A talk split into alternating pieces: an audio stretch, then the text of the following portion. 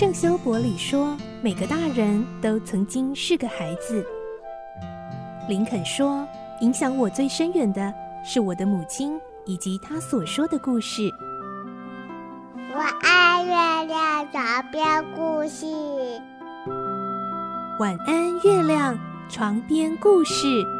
小青姐姐邀请每一位大孩子、小孩子一起听故事，不管多忙，也要和你一起听故事。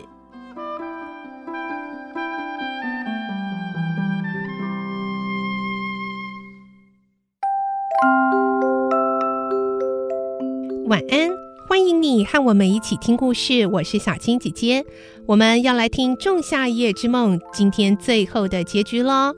我们会听到人间青年男女的爱情圆满了，工人们的梦想也圆满了。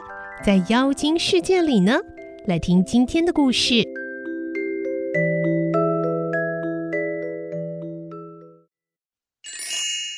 仲夏夜之梦》四十二集。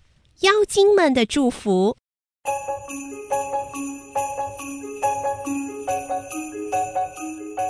雅典城、树林、皇宫里的万籁俱寂，夜袭沉沉，仿佛一切都因为白天的欢乐已经疲倦不堪似的酣睡在梦城里。现在又是妖精们的天下了。在熄了火的广阔大厅里，突然出现的不是别人。正是小淘气破克，平常是成事不足败事有余的淘气鬼，今晚不知哪来的心血来潮，拿着扫把很勤劳的在扫地。忽然烛光一闪，广大的客厅里又大放光明。破克不明白是怎么回事，停下来看个究竟。哦。原来是奥白朗陛下和蒂达尼亚王妃带着难以计数的妖精们徐徐走了进来。破克明白了，这大概是陛下叫小妖精点上的灯。奥白朗陛下说：“破克，难得看到你这么勤劳。”是陛下，为了使喜气洋洋的殿堂更加光辉，供大家尽情欢乐，所以特地来打扫干净。哦，想不到你这淘气鬼还有这么正经的一面啊！诶，说起淘气鬼，这一次实在玩得很过瘾呢。哎，总算完成了三对婚姻啊！我们呢，现在应该庆祝一下。呃。妖精们啊，仙女们，大家一起来啊！让我们一边唱一边跳环舞，来祝贺这三对新伉俪的幸福。随即，妖精和仙女们都聚拢了过来，以奥白朗陛下和蒂达尼亚王妃为中心，围成了一个大圆圈，开始合唱跳环舞。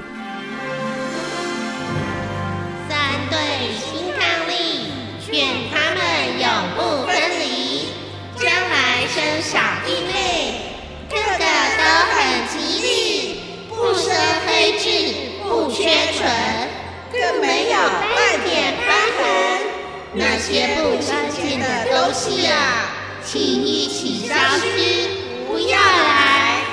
我们要呈现爱情的花路，是清澈神圣的花路。啊，雅典城。我们祝贺你永远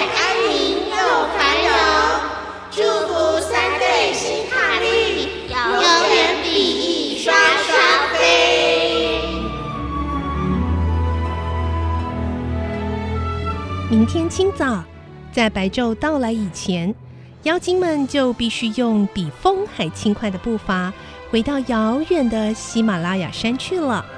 现在已经没有多少时间。妖精们珍惜离别前的短暂时刻，尽情的载歌载舞，祝福酣睡中的雅典人民。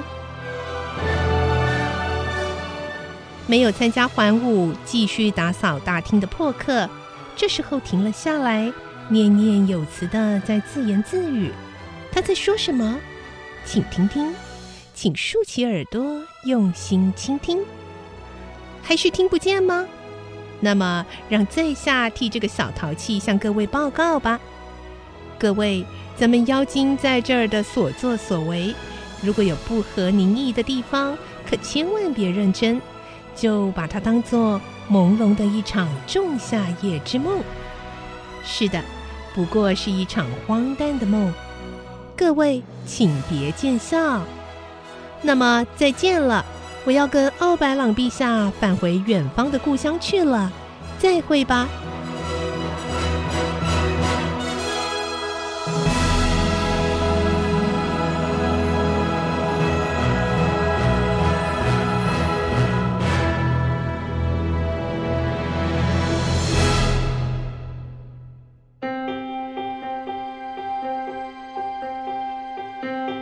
仲夏夜之梦的故事说完了，你喜欢这个故事吗？我们曾经说过，这是英国大文豪莎士比亚的四大喜剧之一哦，是不是真的很幽默、很有趣呢？你知道吗？一开始啊，《仲夏夜之梦》是用诗句的题材写的哦，后来流传到后代，为了能够让大家看得懂，才改成这样的故事体，然后写成书。在莎士比亚的作品中，《仲夏夜之梦》啊，甚至被认为是接近歌剧的名作哦。所以呢，剧情里才会有很多的舞蹈、歌唱的场面和情节。有人就说，现在呢，我们常常会把精灵世界想成像诗一样美的仙境，而在绘画中看到的精灵，也多半都是被画得很美丽、很可爱，都是受到了《仲夏夜之梦》的影响哦。而其实呢，在故事表面的欢笑幽默之余，之所以《仲夏夜之梦》能够成为经典，是因为莎士比亚很巧妙的把当时的很多社会阶级、贫富现象都融入了作品里。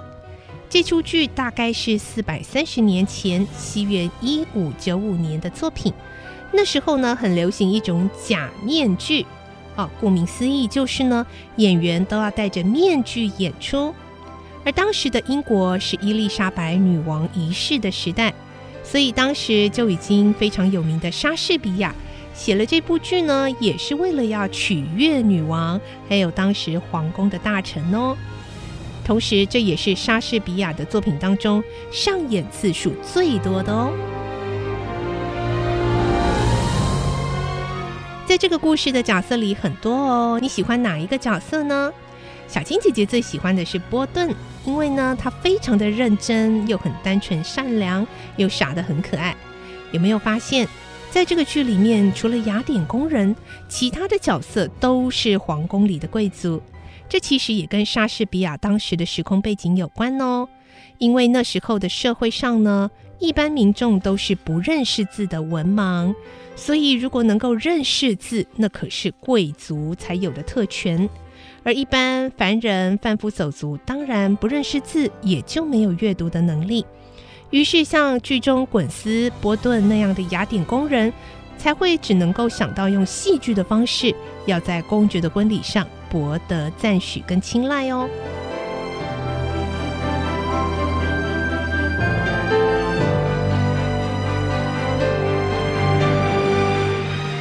希望你喜欢我们《仲夏夜之梦》的故事。